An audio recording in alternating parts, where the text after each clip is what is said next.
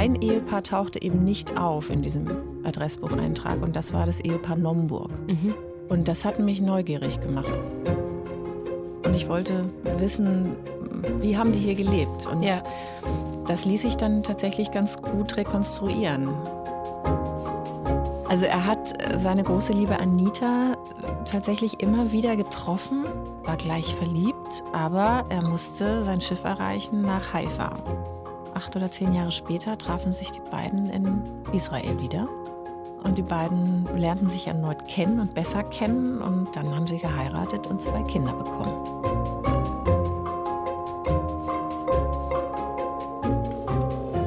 Liebe Hörerinnen und Hörer, Herzlich willkommen zu einer neuen Folge des Welt Insider Podcasts. Heute habe ich Eva Suthold zu Gast, ähm, die eine sehr, sehr besondere Geschichte geschrieben hat.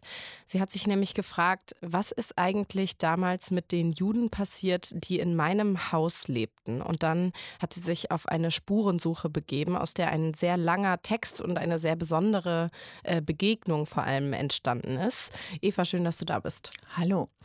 Ähm, ja, fangen wir doch mal an mit dieser Frage. Wie bist du auf diese Frage überhaupt gestoßen? Was ist passiert mit meinen quasi damaligen Nachbarn in meinem, in, in, in meinem Haus, in dem ich lebe in Berlin? Also ich wohne ja in Schöneberg im Bayerischen Viertel und das ist ein Viertel, das ist um die Jahrhundertwende entstanden und wurde dann ganz schnell Anziehungspunkt für gehobenes Bürgertum, ähm, viele Juden darunter, Rechtsanwälte, Ingenieure, Künstler alles Mögliche dabei. Ähm, es war also klar, hier muss auch ganz Schreckliches passiert sein in der Nazi-Zeit. Und es hat sich mal in den 90er Jahren jemand die Mühe gemacht, die Namen aller Schöneberger Juden zusammenzutragen, die deportiert worden sind. Das ließ sich machen anhand von Deportationslisten, die es immer noch gibt. Mhm. Und hat die auch den Straßen zugeordnet. Und da habe ich eben für unsere Straße und speziell unser Haus 14 Juden gefunden. Mhm. Es gibt bei uns aber keinerlei Gedenkstein, kein Stolperstein. Ähm, alles ist so, als wäre nie was passiert. Und ich wollte gerne wissen, was ist denn damals passiert. Und ich habe die Namen gehabt dieser Menschen, wusste aber ansonsten nichts über die und habe mhm. mir dann historische Adressbücher angeguckt. Die sind ja digitalisiert in der ähm, Berliner Zentralbibliothek. Ah, also da geht man dann hin und sagt, ich möchte mir die anschauen. Man kann die auch online einsehen. Aha. Das ist sehr mühsam, weil man muss einzeln blättern. Also Suchbegriffe so. ist schwierig, schwierig, geht manchmal, aber geht dann kreuz und quer und trifft selten. Ähm, jedenfalls hatte ich ja zumindest die Straße und die Hausnummer und konnte gucken, wer hat da gelebt, die Namen stimmten überein und man kann immer ein bisschen mehr rausfinden, nämlich die Berufe. Mhm. Also da steht dann immer also die Berufe der, derjenigen mhm. oder ob sie schon in Rente waren und so weiter. Mhm. Und ich habe alle gefunden und ein Ehepaar tauchte eben nicht auf in diesem Adressbucheintrag und das war das Ehepaar Nomburg. Mhm. Und das hat mich neugierig gemacht und irgendwie nicht mehr losgelassen. Und ich habe sie gefunden in anderen Straßen ab 1928 in Berlin. Habe dann später erfahren, die sind immer wieder umgezogen, weil die äh, mit, mit wachsendem Wohlstand sich vergrößert haben. Und der letzte Wohnsitz war eben nicht die Heilbronner Straße 10, sondern die Ludwig-Kirch-Straße. Und ab 1939 ist von ihnen nichts mehr zu finden. Mhm. Und warum ist das so? Weil sie dann, also die Wohnung wurde arisiert, wie es hieß. Mhm. Die mussten da raus und wurden dann in eine Judenwohnung gebracht. Und diese Judenwohnung befand sich in unserem Haus. Das habe ich aber alles erst viel später im Laufe der Recherche rausgefunden. Ja. Dieses und Konzept der Judenwohnung, das war mir gar nicht so klar, dass es das gab. Also ähm, das äh, waren quasi vor, also so in den 30er, Mitte, Ende der 30er Jahre Wohnungen, in mhm. denen verschiedene jüdische Familien zusammen, äh, zwangs zusammen gewohnt haben, genau, sozusagen. Genau, genau. Ja. Also bekannter ist ja der Begriff der Judenhäuser. Mhm. Ähm, da sind auch ganz viele verzeichnet, auch für Schöneberg, die spe speziell Judenhäuser waren.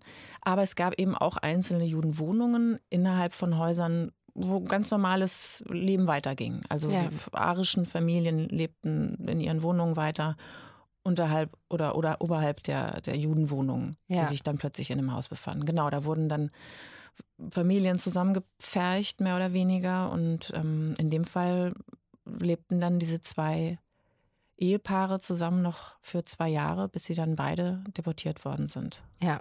Vielleicht nochmal zurück zum Ausgangspunkt, also das bayerische Viertel, in dem du lebst und in dem diese Geschichte dementsprechend auch teilweise spielt, ist äh, ja so ein gutbürgerliches, wunderschönes Viertel in Berlin-Schöneberg. Mhm. Ähm, war es auch damals schon. Also es war mhm. auch schon so groß, gutbürgerlich angelegt, ähm, weshalb äh, wahrscheinlich viele reichere jüdische Familien genau. dort im Viertel gewohnt haben. Ne? Ja, das war ein richtiges prachtvolles Viertel. Das war mhm. so neu angelegt von diesem ähm, Architekt, war nicht so ein Bauherr, Haberland hieß der.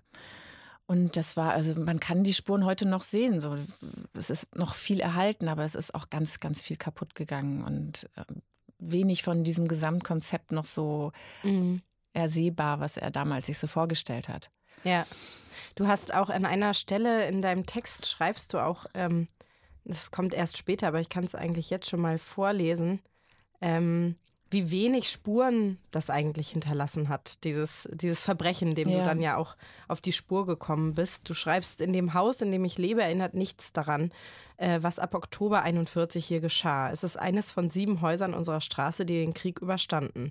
Der alte Holzaufzug von 1907 fährt immer, auf, immer noch auf und ab. Wo eine Fliegerbombe ein Loch ins Obergeschoss gerissen hat, ist heute eine Dachterrasse.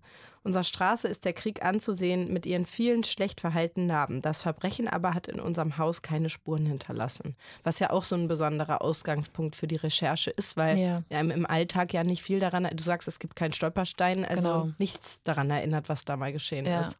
Aber wenn sich dieses Wissen, dass es diese Menschen gab, irgendwann so einprägt, dann kriegt man es nicht mehr weg mhm. aus dem mhm. Kopf. Ich habe es nicht mehr rausbekommen und ich wollte wissen, wie haben die hier gelebt? Und ja. das ließ sich dann tatsächlich ganz gut rekonstruieren mit Hilfe von Archiven, Berliner Landesarchiv oder das, das Hauptlandes, äh, ja, Hauptlandesarchiv Brandenburg. Mhm. Da ist noch so viel erhalten, was es Aufschluss gibt über die Lebensumstände. Zum Beispiel sind noch die ganzen Vermögenserklärungen erhalten mhm. in Potsdam, die ausgefüllt werden mussten von den Juden, was alles in ihrem Besitz ist und was sie dann alles abgeben mussten. Und ähm, eben auch von diesem Ehepaar Barley, bei dem die Nomburgs dann einziehen mussten. Ja. Ist alles vorhanden und ähm, die Nazis waren da ja äh, sehr akribisch, was die, ja. was so die Auflistung von Eigentum, genau. Menschen, also ja. Listen haben sie ja gern geführt. Ja. ja. Und es war dann eben auch sehr berührend zu sehen, wie wenig sie noch hatten alleine an Kleidung. Es mhm. ging ja dann auf Winter zu und ähm, es befand sich eigentlich nur Sommergarderobe in ihrem Kleiderschrank und ähm, dann so Vermerke wie zwei Paar Socken oder zwei Garnituren Unterwäsche da kann man sich schon vorstellen, was aus diesen mal wohlhabenden, gut gesitteten Menschen da geworden ist. Ja, ja. ja.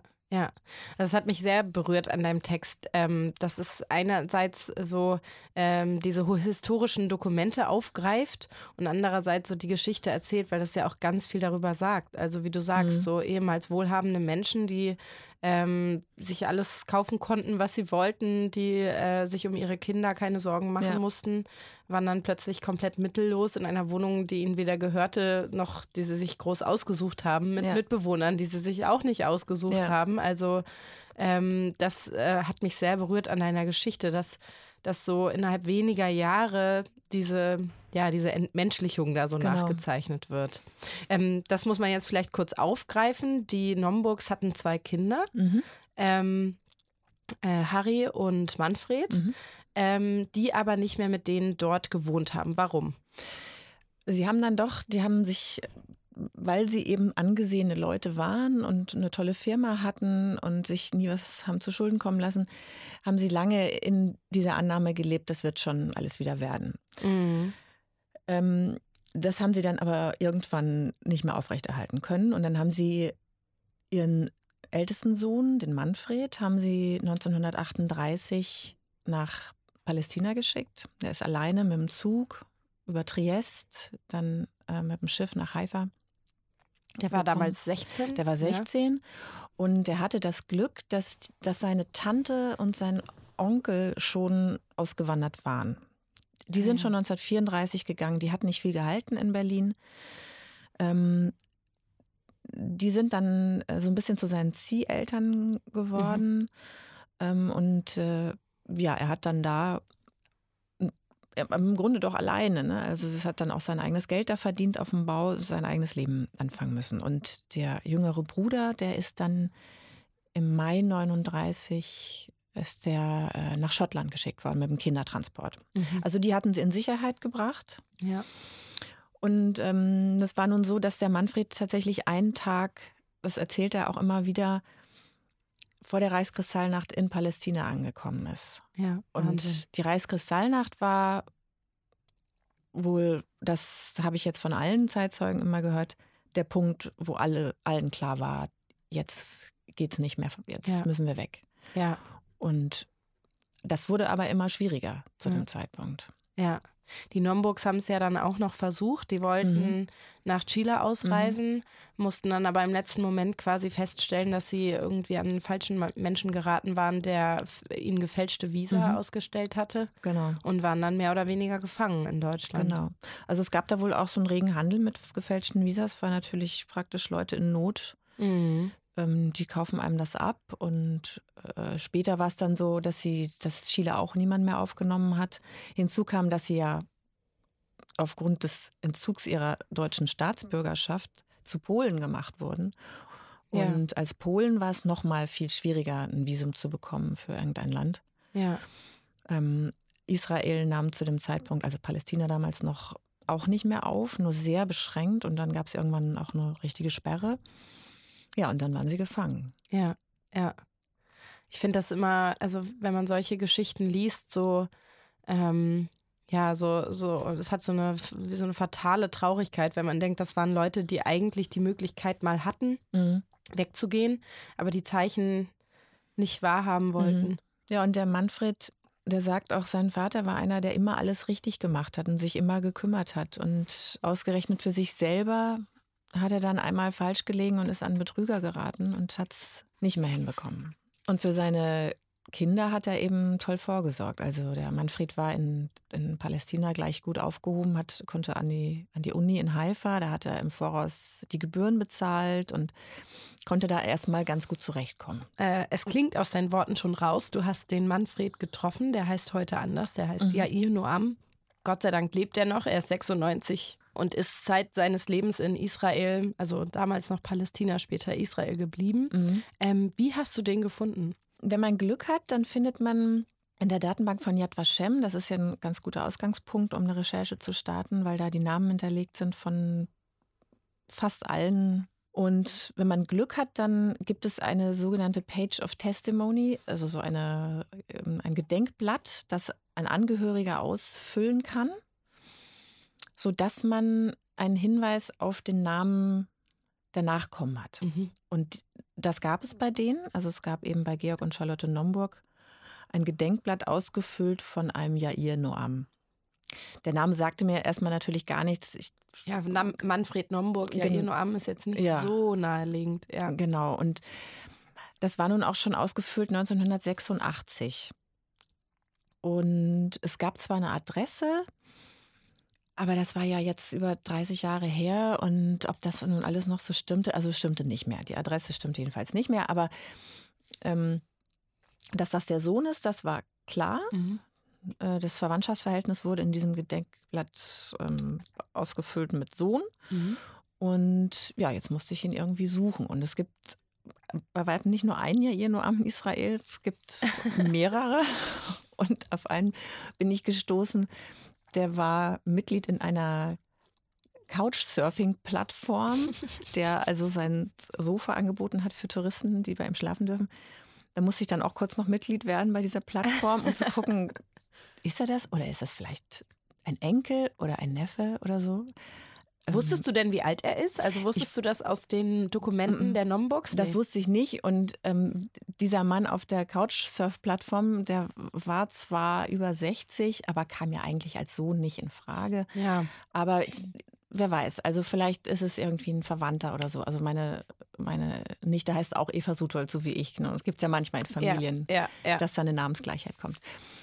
das war jedenfalls eine Sackgasse. Ähm, irgendwann habe ich ihn einfach gefunden über Adressbücher und fand ihn dann in einem Altersheim in Ramat Gan, das ist bei Tel Aviv. Ja, und dann blieb mir nichts anderes übrig, als ihn anzurufen. Das war schon ein Schritt. Ich wusste ja. gar nicht, wie er darauf reagiert. Und ist das jetzt ein Schock für ihn. Und wie hat er reagiert? Also du hast, du hast dich telefonisch gemeldet. Du genau. bist, hast, äh, mhm. bist nicht hingefahren, sondern hast erstmal angerufen, ähm, hast gesagt, hallo. Ja, genau. Ich wollte ihn nicht so ganz krass überfallen. Ich dachte erstmal nur am Telefon überfallen. Ja. Ja, er hat ähm, gleich ganz offen reagiert. Er hat gesagt, ja, das, das ist interessant, soweit ich es verstehe. Ich habe nur ein Problem, ich höre so schlecht. Aha. Schreiben Sie mir doch mal eine E-Mail. Und dann dachte ich, ja, E-Mail, alles klar, das macht die Sache leichter. Und ähm, war natürlich nicht darauf gekommen, dass jemand mit 96 nee. ähm, noch ein E-Mail-Schreiber ist. Ist er aber. Und dann, ja, dann fing das an mit so einer E-Mail-Freundschaft, könnte mhm. man sagen. Also ich habe ihm alles erzählt, was ich wissen will und was ich weiß und, und was mich beschäftigt. Und dann haben wir irgendwann ausgemacht, ja, dann komme ich doch einfach mal vorbei und wir lernen uns kennen. Ja. Und dann bin ich dahin und es waren wirklich unvergessliche Tage mit ihm.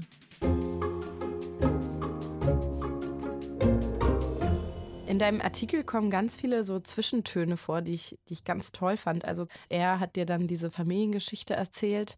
Ähm, es taucht die Hochzeitsannonce seiner Eltern auf, mhm. die total lustig formuliert ist. Also steht irgendwie sowas wie, äh, der Ehemann wurde, wurde eines schlimmen Verbrechens überführt. Er hat der armen jungen Frau den Kopf verdreht und äh, das Herz gestohlen. Ja, also genau. total lustig irgendwie, was auch so Einblicke in diese Familie, glaube ich, mhm. gibt und ihre Mentalität. Waren das äh, Dokumente, die du gefunden hast oder hatte er die aufbewahrt und dir gezeigt? Zum Teil hat er die aufbewahrt. Also mhm. die speziell hatte er aufbewahrt, diese Hochzeitsannonce. Ja.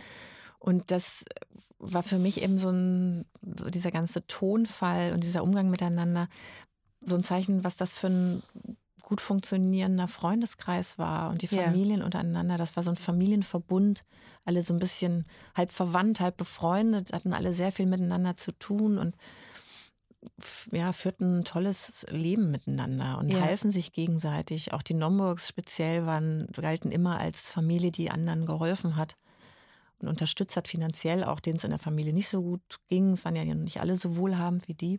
Ja, ein paar Sachen habe ich von ihm bekommen. Ja. Und hauptsächlich die bürokratischen Dinge, die habe ich aus den Archiven. Mhm. Zum Beispiel, ähm, was mich auch sehr beeindruckt hat, der Brief der Hausverwaltung, ja. der ja plötzlich aufgefallen ist, nachdem die Juden deportiert wurden, dass da keiner mehr Miete zahlt. Ne? Mhm. Also eigentlich so ein ja. banales Schreiben. Genau, also da gibt es einen, einen Schriftwechsel von verschiedenen Stellen hin und her. Es wird auch von den Stromversorgern werden Briefe geschrieben. Was ist denn hier mit unseren Einnahmen von Oktober bis März? Wer kommt denn dafür auf? Und dann wird es sich immer hin und her gespielt. Ja, das wird übernommen von XY und so. Ja, also es ist, man merkt, ähm, es ist ja so eine ganze Infrastruktur ja. betroffen gewesen von diesen verschwindenden Juden. Ähm, plötzlich mussten Wohnungen unterhalten werden ähm, Mieten mussten kommen. Also ja. jeder, der irgendwie involviert war, wusste davon, was da passiert ist. Wusste sowieso davon, weil die mussten sich ja ganz offiziell abmelden, von ihrer Evakuierung, wie es mhm. genannt wurde, in Kenntnis setzen beim Hausverwalter. Und deswegen lag das völlig klar, was mit diesen Menschen passiert. Ja, das ist, finde ich, auch ein etwas, was in deiner Geschichte sehr klar wird. Diese Mehr von, wir wussten das alle nicht. Ähm, die wird dadurch komplett unhaltbar. Auch, auch wenn es nur das Schicksal einer Familie erzählt, wird schon mhm. klar, wie viele Menschen involviert waren in ja. das äh, Auseinanderreißen und Deportieren dieser einen einzigen Familie. Und das gab ja. es ja tausendfach. Und das gab also, es tausendfach, ja. ja. Und dafür steht sozusagen die Familie Nomburg als eine von tausenden Millionen Familien. Welche Rolle hat es für dich gespielt? Ähm, nun ist der ja ihr nur am 96 Jahre alt. Mhm. Hast du so einen gewissen Zeitdruck verspürt, auch so für deine Spurensuche? Mhm. So, es könnte sein, was ist nun mal so, dass es sind die letzten Jahre, vielleicht sogar die letzten Monate, in ja. denen man solche Geschichten überhaupt noch erzählen kann. Ja. Hat das für dich eine Rolle gespielt bei der, bei ja, der Suche? Sehr. Und als ich ihn dann gefunden habe und dann auch gesehen habe, als ich dann live vor mir habe stehen sehen, ähm, da war ich so ein bisschen beruhigt, weil er trotz seines Alters doch noch einen sehr agilen Eindruck macht. Mhm. Sein Freund Manfred, der genauso alt ist, der äh, sagt immer, ach, der, ja, ihr, der ist wie ein, wie ein 18-Jähriger und guck mich mal an, ich bin schon so gebrechlich. das hat mich so ein bisschen beruhigt, dass man noch vielleicht ein bisschen was von ihm haben wird. Aber ja. nichtsdestotrotz war mir das wichtig, dass er das noch früh zu lesen bekommt. Und äh, das hat er jetzt. Ja. Und fühlt sich sehr geehrt und kann gar nicht glauben, ja. was er da auf vier Seiten gelesen hat, dass das allein seiner Familie gilt. Und also es hat ihm gefallen, mit anderen Worten. Hat ihm, ihm sehr hat die Geschichte gefallen. gefallen. Ja. ja. ja. Wie schön. Er hat sie sich leider in DIN A4 ausgedruckt und ich hatte gehofft, dass seine Kinder ihm das in DIN A3 äh, ausdrucken könnten, damit er sich sein, mit seinen Augen nicht so quält. Und jetzt muss ich ihm das irgendwie noch mal im Original schicken, die Originalzeitungsseiten. Ja. Aber Post nach Israel dauert halt leider immer so ja. lange. Aber das muss ich jetzt mal auf den Weg bringen. Ja, schön. ähm, das, äh, wo du das Stichwort Kinder nennst, ähm, diese ganze Geschichte ist auch deshalb ähm, ja fast schon tragisch schön, weil eine ganz besondere Liebesgeschichte darin steckt. Also die musst du noch mal äh, unseren Hörern erzählen. Ja, also er hat seine große Liebe Anita tatsächlich immer wieder getroffen auf die unterschiedlichsten Arten im Leben. Also einmal auf seiner Flucht ähm, aus Deutschland, als er dann Zwischenstation in Triest gemacht hat. Da war dann dieses jüdische Mädchen, Anita Popper hieß sie damals noch, äh, die hat er ein, zwei Tage kennengelernt, war gleich verliebt, aber er musste sein Schiff erreichen nach Haifa und ja. musste zum Hafen und sie gingen auseinander und sahen sich nicht mehr. Und Sie hatten auch keine Kontaktadressen oder so ausgetauscht? Keine Adressen ja. ausgetauscht. Dafür war es irgendwie zu kurz und zu scheu. Und ja, ihr war 16 und sowieso schüchtern. Ja. Und gut, dann ging er nach Israel. Und dann über die Jahre war es ja nun so, dass auch ja ihr Soldat wurde und ähm, trat ein in die britische Armee für Palästina und kam dann ganz gut rum, war stationiert in, in Ägypten und mal in der Toskana. Und in der Toskana hat er dann an einem freien Tag einen Ausflug gemacht nach Florenz und auf der Straße traf er dann Anita wieder. Die arbeitete mittlerweile im Palazzo Vecchio als Telefonistin, ich glaube für die Amerikaner. Unglaublich. Allein und, schon das, ja. allein schon diese Begegnung genau. ist wirklich unglaublich. Und dann, ja. Äh, ja, kamen sie ins Gespräch und er war guter Hoffnung und es stellte sich heraus, sie war schon verlobt mit einem Kameraden von ihm. Mhm. Also wieder nichts. Ja, und dann wieder durch Zufall, wie viele Jahre später waren das dann? Das waren dann na, etwa zehn Jahre, acht oder zehn Jahre später trafen sich die beiden in Israel wieder. In der Zwischenzeit war ihr Mann gefallen im Unabhängigkeitskrieg 48 und sie war Witwe. Und die beiden lernten sich erneut kennen und besser kennen und dann haben sie geheiratet und zwei Kinder bekommen. Das ist wirklich unglaublich, ja. ne? Also das ist wirklich eine Geschichte, da denkt man, das kann doch eigentlich nicht ja. sein. Also dass ja, sich das zwei Menschen, also da, da fängt man ja wirklich an, an Bestimmungen zu denken, an drei verschiedenen, komplett verschiedenen Orten dieser Welt zufällig auf der Straße treffen. Und ohne die Möglichkeit, sich zu verabreden oder ja. zu gucken, wo lebt der andere gerade oder so. Ne? Also es war nicht die Zeit, in der man mal kurz einen Namen durchs Internet gejagt ja. hat und herausgefunden äh, hat, wo jemand wohnt und irgendwie sofort ein äh, Messenger-Fenster sich ja. geöffnet hat, so ungefähr. genau. Also ähm, da, ich muss sagen, da hätte ich auch, äh, habe ich das eine oder andere Tränchen verdrückt, als ich das gelesen habe. Da ist dann auch noch ein ganz schönes Foto von den beiden in mhm. diesem Artikel. Ähm, aber Anita ist schon gestorben. Nicht Anita ist gestorben, genau, vor acht Jahren. Ja. Und ähm, sie war eigentlich diejenige, die mit ihm in das Altersheim gehen wollte, oder Elternheim, wie es ja in mhm. Israel mhm. heißt. Und dachte, ja, können wir gerne machen. Und dann haben sie da in ihrer Wohnung gelebt. Schöne kleine Wohnung. Und dann ist sie aber schon nach zwei Jahren gestorben. Ja. Und er ist immer noch ganz fit. Wo wir schon im Heute angelangt sind, ähm, für dich ist diese äh, diese Suche ja nicht vorbei. Also dieser, dieser Text ist, ist erschienen, wie, wie Texte halt irgendwann mhm. erscheinen. Mhm.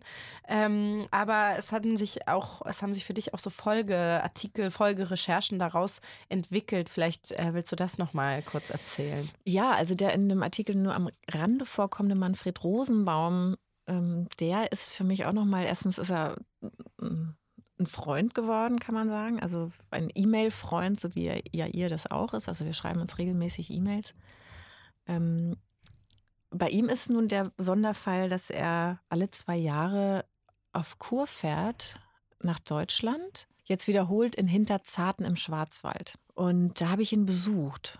Als er dort das letzte Mal auf Kur war. Als er im mhm. Herbst auf Kur war und da ist er dann vier Wochen lang, mietet sich ein, immer, die, immer dieselbe Pension und diesmal begleitet von seiner Pflegekraft. Das ist ein Inder namens Justin. Mhm. Der wohnt bei ihm auch in Tel Aviv mit im Haus und die beiden sind so ein bisschen wie ziemlich beste Freunde. Also ein ganz skurriles Pärchen. Und das Tolle ist, dass er dem Justin auch durch diese Reise ermöglicht, ein bisschen die Welt zu sehen. Und er ja. zeigt ihm Orte seiner Kindheit, wo er war, zeigt er ihm das Berner Oberland und den Titisee. Und ähm, ja, da haben wir zusammen eine Fahrt auf dem Titisee gemacht und hat in, in, vor dieser wunderschönen Kulisse dieses Hochschwarzwalds hat er die traurigsten, schlimmsten Geschichten erzählt. Mhm. Aber das muss er auch immer noch. Also er ist anders als ja ihr ähm, hat er diesen Drang. Er muss mhm. das immer noch mal erzählen und das ist auch wichtig, dass er das erzählt. Ja, offensichtlich ja auch ein besonderer Drang, noch so an den Ort, wo alles geschah, quasi zurückzukehren, ja. nach Deutschland zurückzukehren. Ja. Also er hat ganz starke Sehnsucht immer wieder nach Deutschland. Er hat ja auch seinen Namen behalten, Manfred Rosenbaum. Er hat sich ja. nicht einen israelischen Namen gegeben. Und er möchte für sich selber so eine Art Wiedergutmachung. Mhm indem er dahin fährt und sieht, jetzt ist alles wieder gut und so schlecht kann es hier nicht sein. Und ja, er sammelt so Kontakte zu Deutschen. Es ist ihm, ja. ist ihm wichtig, mit Deutschen zu tun zu haben. Deswegen ist er auch mit mir so im Austausch und ähm, auch mit anderen Deutschen, die er kennt. Es ist ja auch was, was, also ich, äh, ich war auch schon zweimal in Israel und habe auch beide Male dort äh, Holocaust-Überlebende getroffen, ähm, was äh, vielen ja so wahnsinnig wichtig ist, dass das eben einfach ihre Geschichten an gerade jüngere Deutsche noch weitergegeben mhm. werden. Das klingt immer so, so plakativ, aber das ist wirklich eine Herzensangelegenheit ja. von dieser Generation, ja. äh, dass die ihre Geschichten da noch erzählen können und im Zweifelsfall irgendwie den richtigen Menschen erzählen können. Ja, und es ist jetzt tatsächlich die letzte Gelegenheit, muss ja. man sagen. Also ja. die, die sich in, in einer, einer, solchen Form daran erinnern können, wie ja ihr und Manfred, die sind eben in ihren späten 90ern. Ja. Und ewig wird es nicht weitergehen. Das ist ein trauriges, aber auch ein schönes Schlusswort. Eva, vielen, vielen Dank. Ich danke dir und ich bin sehr gespannt äh, auf die Geschichte über Manfred Rosenbaum. vielen Dank. danke.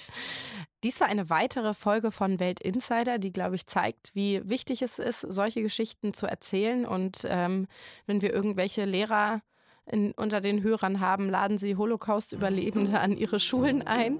Meine Lehrer haben es nicht gemacht, was ich bis heute nicht verstehen kann, weil es vor 10, 15 Jahren auch noch einfacher war als heute.